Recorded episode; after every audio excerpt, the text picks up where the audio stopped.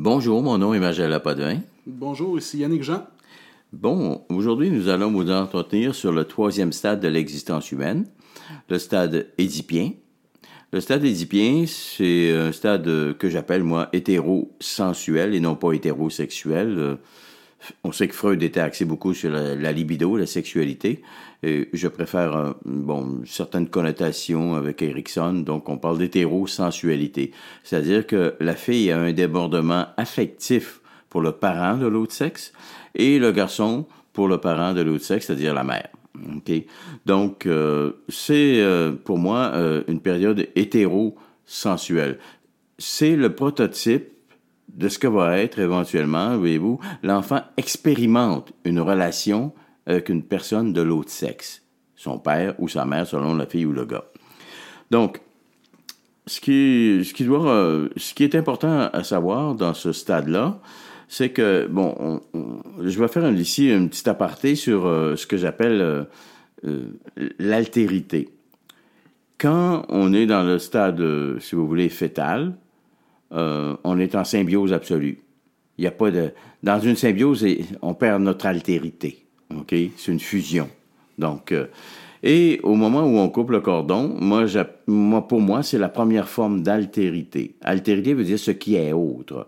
On coupe le cordon, l'enfant vient au monde, il est plus dans, hein, il est plus dans, dans, dans, dans, sa phase utérine, là, avec la mère, il baigne plus dans le, bon, dans le liquide. Et, et là, on coupe le cordon. C'est quelque chose. Naître, NAI, accent circonflexe, fait de nous un être au monde, E, accent circonflexe.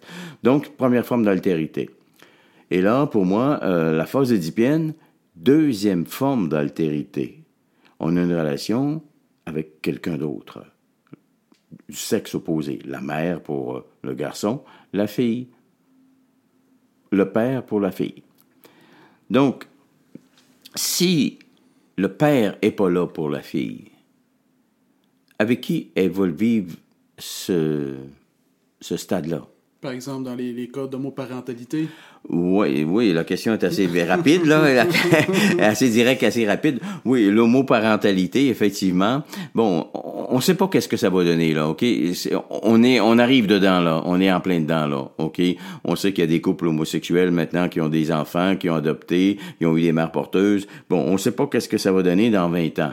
Aujourd'hui, vous et moi et tous les auditeurs qui sont à notre écoute, on peut dire qu'ils sont, hein, ils sont de, de ce gabarit-là. Là, on a eu un père, une mère. Euh, dans 20 ans, on pourra peut-être, et encore là, dans 20 ans, est-ce qu'il y aura des études pour nous dire qu'est-ce que ça a donné? Probablement qu'aujourd'hui, ça va très vite, mais l'homoparentalité, c'est effectivement une très bonne question qui s'en vient. C'est ce que je dis à mes étudiants à l'université, là.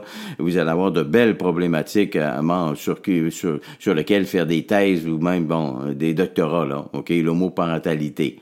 Euh, sans parler de la parthénogénèse, là, ok, les femmes seules ou les qui élèvent un enfant, là, ok, il y en a beaucoup qui, bon, ils vont se dévouer totalement, ils ne referont pas leur vie, ils vont consacrer toute leur existence. Donc la parthénogénèse, c'est très dangereux, là, ok, dans le sens parce que la mère est angoissée. Si elle meurt, qui va s'occuper de l'enfant?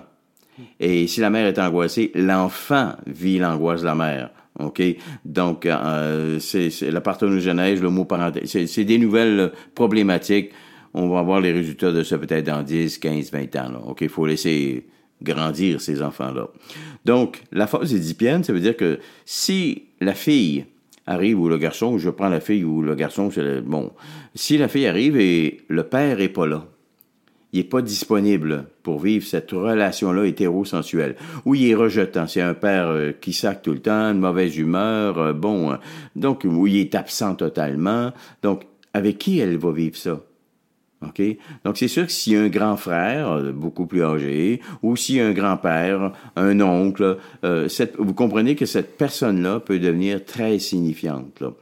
Et très signifiante, mais aussi parfois, parfois, on sait très bien que les cas d'agression surviennent entre 3 et 6 ans, généralement. Les premières, moi, je vous dis, dans 22 ans d'expérience clinique, là, beaucoup d'agressions entre 4 ans et demi, 5 ans et demi. OK? Parce que la jeune fille, c'est une phase hétérosensuelle. La petite fille va aller s'asseoir sur le grand-père, sur le mononcle, sur le... Bon, et c'est sûr que ces personnes-là, ils n'ont pas toujours le respect. Hein? La fille, le lien filial que le père aura avec son enfant. Et donc, moi, je dis, c'est sûr que je dis aux, femmes, aux, femmes qui sont seules ou en couple, n'importe quoi, de, de, de, faire attention à leur jeune fille là, à cet âge-là, entre 3 et 6 ans. Parce que spontanément, la jeune fille va aller vers OK, l'autre sexe. Et si le père est pas là, donc il peut y avoir des préjudices importants. Là. OK, des abus. Euh, bon, euh, on sait que souvent, malheureusement, c'est souvent les hommes qui abusent des enfants. OK, c'est assez rare que ce sont les femmes. Oui? Est-ce qu'il y aurait lieu de croire que les abuseurs auraient eu des, des carences au niveau euh, de, de, de, leur phase édipienne à leur tour pour en venir à des comportements du genre? Bon, euh, je, je, pourrais répondre par une question. Souvent, c'est sûr que si euh, un abuseur, bon, les, normalement, généralement, les abuseurs ou les, même les pédophiles, j'ai eu des pédophiles en thérapie, euh, bon, et généralement, c'est sûr qu'il s'est passé des choses là. Euh, je vais donner deux exemples tout à l'heure. Si je l'oublie, rappelez-moi, c'est très important. Parfait. Donc, euh, la phase édipienne, effectivement, en 3 et 6 ans, c'est là que se dessine, OK, le prototype, le profil de ce que va être ma vie avec euh, une personne de l'autre sexe. OK? Et bon, exemple, j'ai un, le premier exemple que je donnerais, euh, j'ai euh, une jeune femme, euh, on est en 1957. C'est la grève à l'Alcan. Vous, vous vous rappelez, c'était une grosse grève au plan syndical à l'Alcan en 1957. Hein, il y avait Trudeau, il y avait Marchand, il y avait trois grands syndicalistes là qui étaient là. Et c'est une grève là, comme quand même dans les annales là, du Québec là, importante. Et cette fille-là, elle a trois ans. Et son père, lui, ils sont une famille de onze enfants. Et son père, lui, pour gagner l'amour, pour gagner l'amour, il faut qu'il amène de l'argent à la maison. Il amène de l'argent. Là, il est en grève. Il n'y a plus d'argent qui rentre. Lui, sa peur, c'est pas de manquer de pain puis de manger, c'est de perdre l'amour de ses enfants. Et il fait une dépression.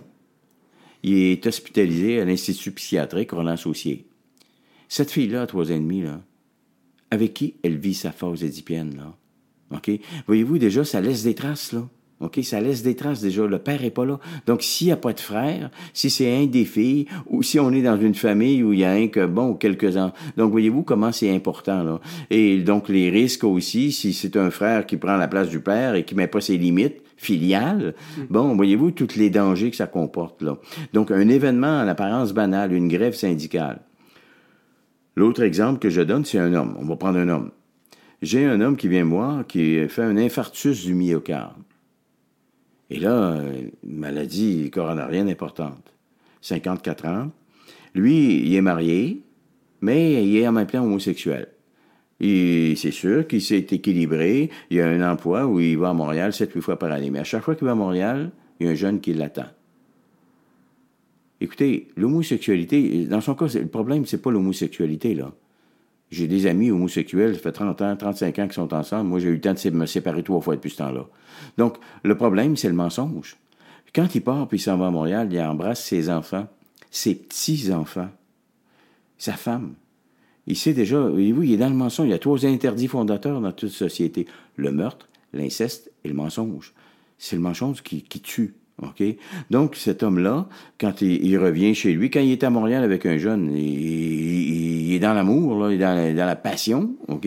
Donc, et cet homme-là, il n'a jamais cogné un clou. C'est un homme rose, OK? Il n'a jamais fumé, pas d'antécédent cardiaque familial. Le médecin ne comprend pas, OK? Il comprend absolument pas, mais c'est la double vie. Et cet homme-là, à 5 ans, OK? Il me racontait, à 5 ans, son père est tombé, malade, il est devenu invalide, a plus d'argent qui rentre à la maison. Et sa mère, qui avait déjà suivi beaucoup de piano, de leçons de piano, se met à donner des cours de piano à des jeunes hommes. Fait que lui, comme compétiteur, c'est pas son père, c'est tous ces jeunes-là qui viennent suivre les cours de piano. Et voyez-vous, il s'est équilibré. Pour lui, c'est ça que ça lui dit, la relation. Euh, ouais, ben, je peux aimer une femme, puis en même temps des jeunes. Puis c'est comme ça que ça avait commenté. C'est le prototype de ce que va être nos relations. OK? Période hétérosensuelle.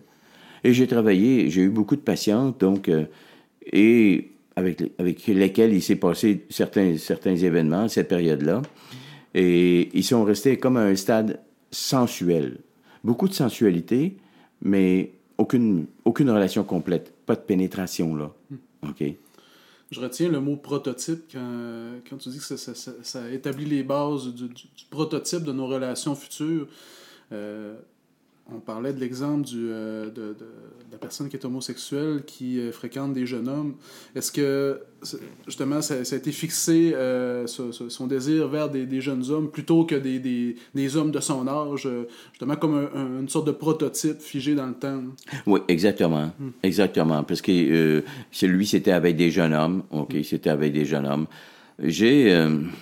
bon, j'ai quelqu'un qui. j'ai travaillé avec un pédophile, entre autres, là, qui. Lui, pendant. euh, à l'âge de 5 ans, 5, 5 à 6 ans, il était abusé par la gardienne. OK, pendant une longue période, là. Et. Voyez-vous, tant qu'on. C'est pour ça que moi, j'accueille, j'accueille tout le monde. J'ai travaillé des gens accusés de tentative de meurtre, des pédophiles, euh, des gens mariés, homosexuels. Bon, euh, tant qu'on connaît pas toute l'histoire. Et, dans un une vidéo où j'explique le troisième chakra, qui est le chakra de l'affirmation de soi, être capable d'être là. Plus on est capable d'être là, de ne pas avoir de préjugés, de jugement, plus on peut accueillir, plus on peut accéder à la vérité. Chacun détient sa propre vérité. OK? Il n'y a pas deux armes identiques, il n'y a pas deux personnes identiques. Donc, la vérité est toujours euh, individuelle, est toujours relative. Ce que tu sais aujourd'hui, Yannick, euh, tu sais plus qu'il y a trois ans, qu'il y a cinq ans, et ainsi de suite. Hein? Dans dix ans, tu vas savoir encore plus que tu sais aujourd'hui. Donc, la vérité est toujours individuelle, est toujours relative aussi. Donc, euh, voyez-vous, quand j'ai découvert, quand j'ai travaillé avec cette personne-là, peu de psychologues travaillent avec des pédophiles, je vous le dis là, OK? Tous ceux que je connais, il n'y a pas personne qui sont prêts à travailler avec des pédophiles. Euh, c'est sûr que c'est, il y a des lois pour pénaliser ça, là, OK? Donc, socialement, c'est inacceptable, là, OK? Le meurtre, l'inceste et le mensonge, les trois interdits fondateurs. Mais si on veut que cette personne-là s'en sorte, il faut l'accueillir. Il faut l'accueillir. Qui va l'aider si on n'est pas capable de, l'accueillir, de l'écouter? Et c'est là que j'ai, découvert, j'ai appris, ouais, à 5 ans, de 5 ans à 6 ans, abusé par la gardienne, OK, continuellement. Et lui, sa sexualité, elle vient d'où? Elle vient de là. OK? Donc, et j'avais un, autre, je vais terminer avec un autre exemple parce que je pense que les gens aiment bien les exemples. Euh, un jeune homme qui était venu pour agressivité, un don juan, mais vraiment un don juan là. Ok, il rentrait dans mon bureau, il marchait là, c'était c'était stupéfiant de voir là. Euh, et lui, euh, sa mère avait été adoptée. Et c'est le premier qui vient. Il était le seul. Il, était le king. Quand j'ai dit ça, j'ai dit on devait te prendre pour le king. Il dit oui, oui, mon nom c'était le king. OK? Il marchait comme le king, là, un peu, là. Les épaules en arrière. Et là, il commençait à être violent, puis il, violait, il, volait les, les blondes de ses chums, euh, bon, puis ainsi de suite. Et il était venu pour ça, là. OK? Et lui, c'était vraiment un don juan. Et quand il a eu quatre ans, en pleine phase édipienne, sa mère part enceinte d'un autre garçon qui vient au monde à 5 ans. Il perd sa place, là. Donc, Il perd sa place. Il était adulé, il était sur un trône, OK? Et il dit, Monsieur il dit, je comprends pourquoi maintenant, il dit, à 5 ans et demi, j'avais taillardé mon petit frère au couteau partout. OK? Les lions, les, animaux, quand ils veulent, ils, tuent les petits quand ils veulent assurer leur suprématie. Ils vont égorger les petits. Donc, voyez-vous, la phase édipienne, très importante. C'est là que se décide, que se décide, OK, tout notre avenir, si vous voulez, hétéro-sexuel. Je termine là-dessus, donc ça vous dit beaucoup. Euh, C'était le troisième stade, le stade édipien. Merci Yannick, Merci, Magella. au plaisir.